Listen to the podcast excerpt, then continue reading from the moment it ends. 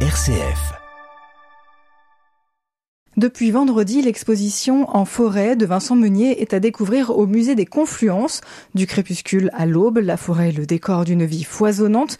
Photographe et cinéaste amoureux de la nature sauvage, Vincent Meunier parcourt les forêts françaises, en particulier celle des Vosges, et propose un voyage visuel et sonore dans une nature en apparence familière mais souvent méconnue. Une expo à découvrir, une expo photo à découvrir par tous, grâce à une expérimentation d'audio-description soutenue par la Fondation Visio Pascal Imbert, vous êtes la directrice de la Fondation Visio. Bonjour. Bonjour. La Fondation Visio soutient des actions d'aide et d'assistance aux enfants et aux adultes déficients visuels. Quel a été votre rôle dans la mise en place de cette audio description alors notre rôle, en fait, a été de la rendre totalement accessible pour les personnes déficientes visuelles, adultes comme enfants. Donc le musée des Confluences a géré toute la scénographie, la mise en place euh, avec l'artiste Vincent Munier, et nous, donc, nous sommes intervenus pour tout ce qui touche à l'audiodescription. Donc, c'est-à-dire, nous avons travaillé avec un audiodescripteur professionnel, Morgane Renault, qui a rédigé le texte de l'audiodescription, euh, qui est également la voix de la narration. Nous l'avons enregistré dans un studio, euh, le studio Panonica, et ensuite, euh, nous avons travaillé avec une société, Lividéo, pour créer une sorte de plateforme accessible où le visiteur, en fait, aura accès librement et comme il le souhaite, en fait, au fil de sa visite, il peut revenir en arrière, mais à chaque fichier d'audiodescription. Quelle est euh, la particularité de l'audiodescription dans cette exposition? L'objectif, c'est véritablement de rendre visibles les photos, puisque quand vous êtes non-voyant, vous ne pouvez pas voir. Alors que là, l'audiodescription va leur permettre, d'une certaine façon, de voir la photo, mais elle présente un autre avantage, et ce sera intéressant même pour les voyants, c'est qu'il y a toujours une partie documentée qui est liée à chaque photo. Donc non seulement l'audiodescripteur Morgane Renault décrit ce qu'on voit dans l'image, mais en plus il apporte des éléments documentés. Comment il fait pour écrire des textes qui viennent décrire des photos aussi précises, aussi complexes que celles de Vincent Meunier dans l'exposition? Alors là, c'est vraiment tout son talent. D'abord, Morgane Renault, c'est vraiment une très belle plume. Il se trouve que Morgane et Vincent se connaissent très bien qu'on a déjà travaillé tous les trois ensemble pour le film La Panthère des Neiges avec Vincent Munier. Et Morgan, quand je dis que c'est une belle plume, il a cette capacité, voilà, à avoir cette patte littéraire, mais également c'est un amoureux de la nature, un grand amoureux de la nature même. Donc il sait décrire parfaitement les ambiances, euh, l'esprit et le visuel. L'ambiance, c'est aussi quelque chose qui est décrit. On ne se contente pas de décrire les photos mmh. affichées au sein du musée des Confluences. C'est l'ensemble de l'exposition qui essaye d'être donné à entendre tout à fait. L'exposition au global, ce sont 20 photos, un film, euh, un petit endroit avec des caméras pièges et puis une interview de Vincent Munier. Et là, nous, la plateforme, nous avons un premier fichier en fait narré qui explique la scénographie, les parties pris de scénographiques pour cette exposition. Nous avons pris 10 photos une sélection de 10 photos euh, en audio description. Donc la sélection des photos a été faite euh, bien sûr avec Vincent Munier, mais également avec Cecilia Fregonara, qui est la chargée de l'exposition, qui est chargée de cette exposition. Nous avons audio décrit donc le film d'une durée de 20 minutes. Il y a des éléments qui expliquent les caméras pièges, c'est très intéressant, et puis l'interview de Vincent Munier. Donc au global, c'est une expo virtuelle, on peut dire d'une certaine façon, qui est d'une durée située entre 1 heure et 1 heure 30. Justement, comment ont été sélectionnées euh, ces photos euh, audio décrites? Pourquoi celles-ci et pas les autres? Oh, c'est un choix cornélien, ça, en fait, parce que les photos de Vincent Meunier sont toutes magnifiques. Après, l'idée, c'était de dire, il faut bien sûr des photos qui soient euh, audio-descriptibles. J'entends par là que parfois certaines photos sont vraiment très complexes. Donc, il faut à la fois se dire, ben là, on va vraiment arriver à retranscrire ce qu'a voulu exprimer l'artiste. Ça, c'est une chose.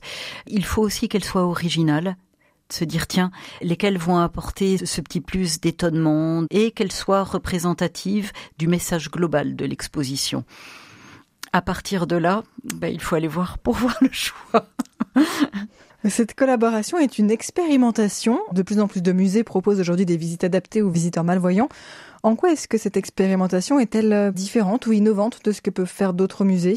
L'expérimentation, elle est plus pour le musée des confluences, pour qui c'était une première? Pour nous, ça l'est moins parce que ça fait partie de notre métier. Euh, ce qui était très intéressant, c'est cette plateforme qui a été mise en place, où là c'est une première. Souvent les musées proposent des audioguides. Vous voyez, on a travaillé avec la Philharmonie de Paris sur l'exposition Bascation Tracks. Donc là, les fichiers d'audio-description ont été enregistrés sur des audioguides et ce sont vraiment des fichiers d'audio-description. Donc avec une partie descriptive et une partie commentée. Là, l'avantage c'est qu'en fait la personne va entrer dans l'exposition, il y a un QR code à scanner ou alors son accompagnant peut saisir le nom du site web et en fait, avec ses oreillettes, elle parcourt, euh, elle déambule au fil de cette exposition et écoute ce qu'elle veut, revient en arrière pour réécouter un fichier si elle le souhaite. Euh, il n'y a pas besoin de matériel spécifique. Dans la salle, il n'y a pas besoin d'une sonorisation spécifique puisque tout se fait avec le téléphone mobile. Donc c'est là en fait le côté très à la fois expérimental et très innovant. C'était donc une première pour le musée des Confluences. Pourquoi est-ce qu'ils ont choisi cette expo pour euh, tenter le coup de, de, de l'audiodescription?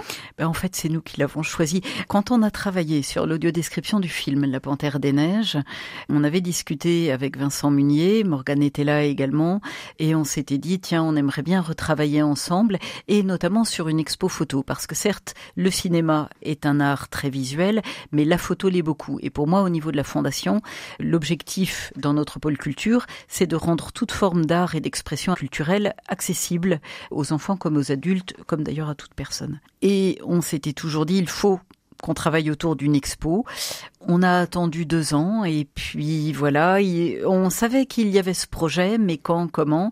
Et puis nous avons été en contact avec euh, Cecilia Fregonara, qui est vraiment euh, quelqu'un qui a formidablement bien travaillé sur l'exposition et qui a tout de suite accroché quand on lui a fait cette proposition de la rendre accessible. Et ça s'est fait comme ça, en fait. Une histoire, vous voyez, qui a eu le temps de germer euh, grâce à ce très beau film et qui a vu sa concrétisation. Et puis, bah, quels seront les projets futurs Je ne sais pas, mais j'espère qu'il y en aura d'autres. On continue à parler de cette audio description mise en place pour l'exposition de photographie au musée des Confluences. On continue à en parler avec euh, Pascal Imbert, la directrice de la Fondation Visio, juste après une courte pause musicale. Restez avec nous. M comme midi, l'invité. On retourne donc euh, au musée des Confluences pour euh, l'exposition euh, en forêt avec Vincent Munier, une expo photo qui nous emmène au cœur de la nature sauvage et qui est donc accessible à tous grâce à une expérimentation d'audio description. C'est la première fois que le musée des Confluences propose cette expérimentation d'audio description. C'est soutenu par la Fondation Visio dont vous êtes la directrice, Pascal Imbert. L'audio description, on connaît tous parce qu'aujourd'hui c'est quelque chose qui est devenu très grand public dans, dans les expositions, dans différents lieux de, de tourisme et pourtant on connaît peu comment ça fonctionne. Quels sont les éléments à prendre en considération quand on doit se mettre à la place de personnes non-voyantes? Vous soulevez un, point euh, très juste, en fait, c'est qu'on connaît tous ce mot. On le voit tous sur nos postes de télévision. Et en fait, personne ne sait réellement ce qui se cache derrière. Un audiodescripteur, c'est un traducteur d'images. Son objectif, c'est de rendre visible ce que des gens ne peuvent pas voir. Et en décrivant, il va rendre visible. Donc c'est un système, en fait, on peut dire une sorte de dispositif technique où on va prendre les éléments essentiels euh, d'une œuvre ou d'une image, mais je dis bien les éléments essentiels parce que surtout, il ne s'agit pas de tout dire, ce serait imbuvable soyons clairs, donc de pas noyer d'infos, mais quels sont les éléments essentiels de l'image et qu'est-ce qu'on va décrire pour faire comprendre cette image et la traduire comme il faut. Quand c'est au cinéma, vous voyez, on dit une minute de cinéma, c'est à peu près une heure de travail en audio description c'est énorme. Mais en effet, parce qu'il s'agit aussi de ne pas faire contresens avec ce que l'artiste ou le réalisateur a voulu exprimer. Donc l'idée, c'est vraiment de se dire, voilà, donc on va prendre ces éléments-là, décor, costume, personnage, etc. Et à partir de là, quand on travaille notamment sur de la photo ou sur un tableau, c'est qu'est-ce qu'on peut injecter en éléments documentaires en plus. Alors je parle là, en effet, de photos ou de tableaux. Au cinéma, on n'injecte pas d'éléments en plus Là, on dit vraiment l'essentiel. C'est aussi d'écrire la taille de la photo ou comment est-ce qu'elle est positionnée. Comment ça rentre en considération tout ça, des choses qui nous nous semblent aujourd'hui quand on voit une œuvre, on se pose pas la question. On ne va pas forcément parler de la taille de la photo, par contre, on va expliquer que vous avez, euh, par exemple, tel insecte qui est calé en bas à droite de l'image. On va expliquer qu'il y a du brouillard, on va expliquer si des zones sont plus floues que d'autres. Ça met du temps, c'est un travail énorme parce que chaque photo nécessite une analyse pour que le texte qui soit rédigé euh, soit parfaitement adapté à la photo. Vous n'avez pas de recette toute faite. C'est un métier de professionnel à part entière. Alors c'est un métier qui séduit beaucoup, mais je dis souvent c'est un métier de professionnel parce qu'il suppose aussi un champ sémantique extrêmement vaste. Vous voyez par exemple, je prends le cas du cinéma, euh, vous pouvez dire tel acteur prend le verre. Ben oui, mais une fois que vous avez utilisé le verbe prendre, il s'agit pas de le réutiliser tout le temps. Voilà, il saisit, il attrape. Il ne faut pas que ce soit monotone non plus. C'est un métier complexe. C'est raconter une histoire Tout à fait, c'est tout à fait ça. Vous avez utilisé la bonne expression. Raconter une histoire et emmener la personne dans cette histoire pour qu'elle puisse aussi se créer son propre imaginaire et se représenter mentalement ce qui est à l'image. Voilà, c'est tout à fait ça. Ça doit créer de l'émotion, ça doit créer une représentation mentale, ça doit créer de l'émotion. Une fois qu'on a écrit le texte, c'est quoi la suite? Euh, Comment ça se passe? Alors la suite, c'est la narration. Dans le cas de l'exposition en forêt avec Vincent Munier, Morgane est le narrateur, donc c'est lui qui prête sa voix à l'audio-description. Donc on passe en studio, on enregistre c'est très minuté, donc ça, ça peut être compliqué. En plus, là, on s'était dit, allez, on met 2 minutes, 2 minutes 30 par photo maximum, parce que c'est suffisant. Donc si on voit qu'on déborde un peu, bah, il faut reprendre le texte, il faut, euh, voilà. Mais avant de passer à l'enregistrement, il y a une autre étape qui est essentielle, c'est que le texte qui est rédigé, on le fait relire par un ou deux collaborateurs déficients visuels avec eux. Le texte est peaufiné, affiné. Je vais prendre un cas euh, tout simple. En cinéma, un jour, pour un film qui est sorti il y a quelques années, Gagarine, on avait, l'audiodescriptrice avait utilisé le terme, tiens, sur un fond couleur sépia. Quand vous faites relire à des collaborateurs déficients visuels, ils vous disent, bah oui, mais sépia, c'est quoi? Alors, ils peuvent tout à fait se représenter la couleur, hein, comme il faut, avec soit une représentation mentale, soit en effet ils ont vu avant et ils savent de quoi on parle, si on parle de rouge, de bleu. Mais sépia, ça ne parlait pas. Donc dans ce cas-là, on reprend et on corrige. Rédiger, faire relire par des déficients visuels, ensuite enregistrer, et puis après, mixage, montage, et les fichiers sont prêts. Je vous avoue, de plus en plus, je préconise euh, aux personnes qui voient d'écouter je reprends le cas de La Peinture des Neiges, puisqu'on parle de Vincent Munier. Quand on a fait une avant-première autour de ce film avec Vincent, les personnes qui ont voulu ont pris le casque et ont eu accès à l'audio-description. Mais en fait, la chance qu'elles ont eue, c'est qu'elles ont entendu le nom des animaux, c'est qu'elles ont eu des détails qu'en fait, vous, en tant que voyant, vous ne voyez pas parce que le film défile. Et, et du coup, ça a été beaucoup plus riche. Est-ce que vous arrivez à dégager des grandes tendances, finalement, des choses où nous, en tant que voyants, on ne réalise pas des notions, des petits détails qui, pour eux, sont importants Qu'est-ce qui fait vraiment la différence finalement pour un non-voyant? Je ne mettrai pas de différence sur un point spécifique. C'est juste qu'en effet, on peut exprimer quelque chose qui ne vont pas forcément comprendre de la même façon. Ou alors, en effet, il peut y avoir un manque en disant, ben là, je comprends pas très bien euh, ce que tu as voulu écrire. Et dans ce cas-là, ça suppose de repenser. Et ces relecteurs déficients visuels ont également été formés pour ça. Ce sont des professionnels aussi auxquels on fait appel et qui ont cette écoute et cette compréhension pour pouvoir se mettre dans la tête de n'importe qui finalement. La Fondation Visio soutient donc des actions d'aide et d'assistance aux enfants et aux adultes déficients visuels. Quelles sont euh, aujourd'hui pour vous les pistes pour améliorer l'accessibilité à la culture euh, pour les malvoyants d'une manière générale? Oh, il y a encore beaucoup de chemin à faire. C'est une excellente question. Elle est, elle est vaste. Vous avez combien de temps? Alors, ça dépend aussi du type euh, d'art. Il y a un gros travail à faire encore au niveau de l'accessibilité du bâtiment en tant que tel, bien souvent. Ça, c'est une chose. Je ne vais pas entrer là-dedans, c'est un sujet à part. Au niveau de l'accessibilité à une œuvre artistique, dans les musées, il y a encore un, un grand chemin à faire pour contourner l'interdiction de toucher ou pour que justement les personnes déficientes visuelles puissent avoir accès à toutes les œuvres audio décrites. Ce serait formidable en fait, et pas comme on est obligé de le faire aujourd'hui à une sélection.